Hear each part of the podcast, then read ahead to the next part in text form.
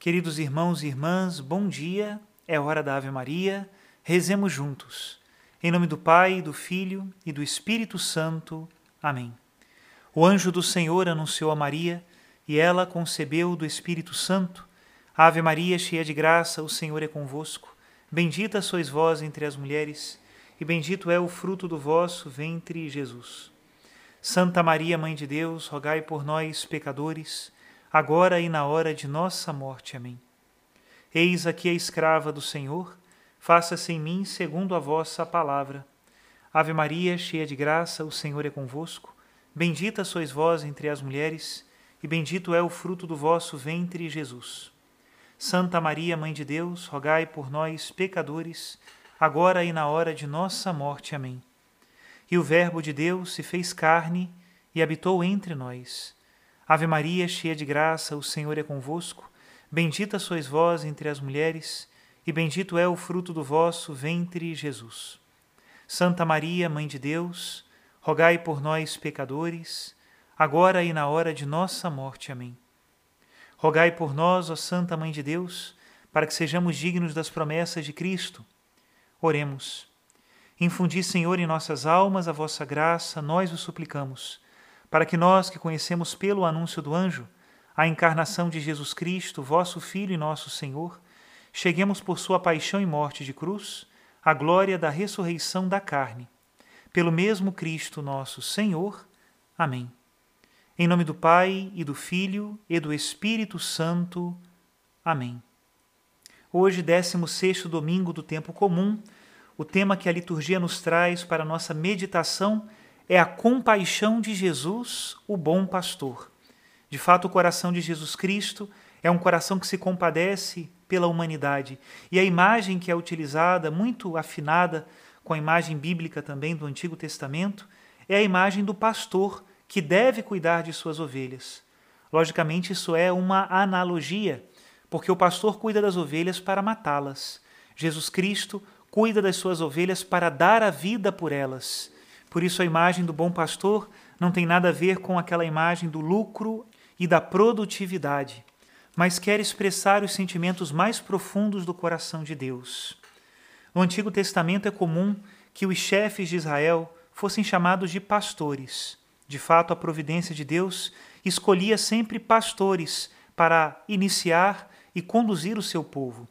Abraão era pastor, Moisés também, quando foi chamado por Deus na sarça ardente, estava pastoreando o rebanho do seu sogro, Jetro. Também Davi, quando foi ungido rei, chegou atrasado para aquele jantar que Samuel tinha organizado, porque estava pastoreando as ovelhas. Assim, o símbolo do pastor, do rei, do guia de Israel estão muito ligados na Sagrada Escritura. A primeira leitura de hoje, retirada do livro do profeta Jeremias, é justamente uma sentença de Deus contra os pastores de Israel que deixaram o rebanho, que não cuidam do rebanho, mas cuidam somente de si mesmos. Por isso, Deus, na primeira leitura, promete: Eu reunirei o resto de minhas ovelhas de todos os países para onde foram expulsas, e as farei voltar a seus campos, e elas se reproduzirão e multiplicarão. E mais à frente, diz ainda uma segunda promessa Eis que virão dias, diz o Senhor, em que farei nascer um descendente de Davi. Reinará como rei e será sábio, fará valer a justiça e a retidão na terra. Deus, em sua infinita misericórdia, confiou o seu povo de Israel aos homens, porém estes foram infiéis e deixaram o seu rebanho. Por isso, agora é o próprio Senhor que pastoreará o seu povo e providenciará o verdadeiro pastor, descendente de Davi. Por isso nós cantaremos no salmo: O Senhor é o pastor que me conduz, felicidade e todo bem hão de seguir-me. Chamar a Deus de pastor é justamente confiar na sua providência que nos ama. Em Jesus Cristo, Deus reuniu o seu rebanho.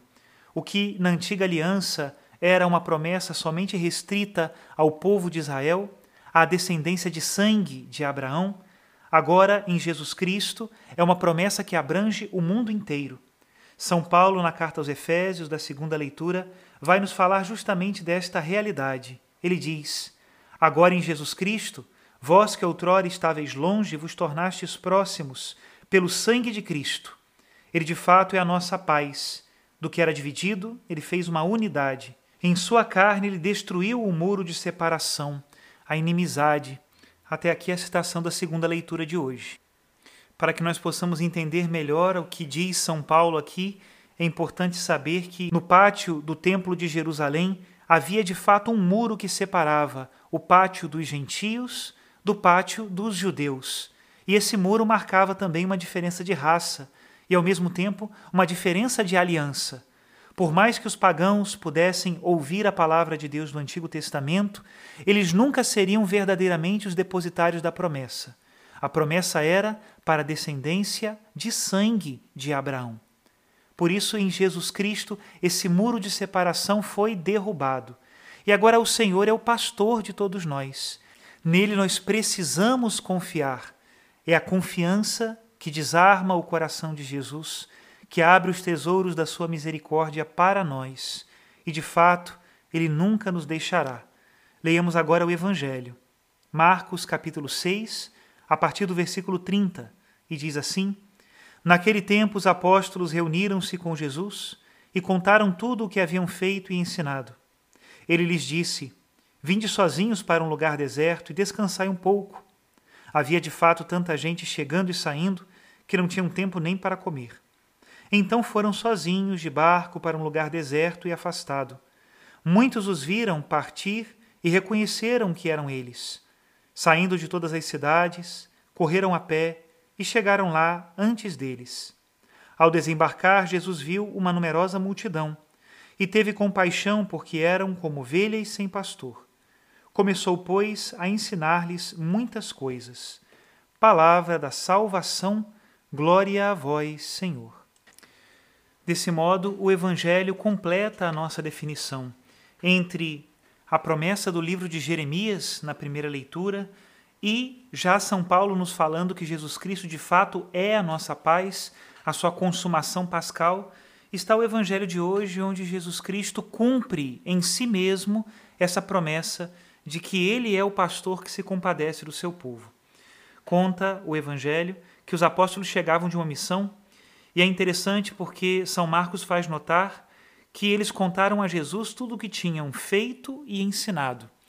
Também essa é uma característica daqueles missionários de Jesus, os missionários de ontem e os missionários de hoje. Não são somente aqueles que falam e ensinam, mas são também aqueles que fazem. Ensinam pelo seu modo de proceder e na palavra explicitam o sentido das suas ações. Assim devemos ser todos nós os cristãos. Ensinamos e fazemos, praticamos o que ensinamos.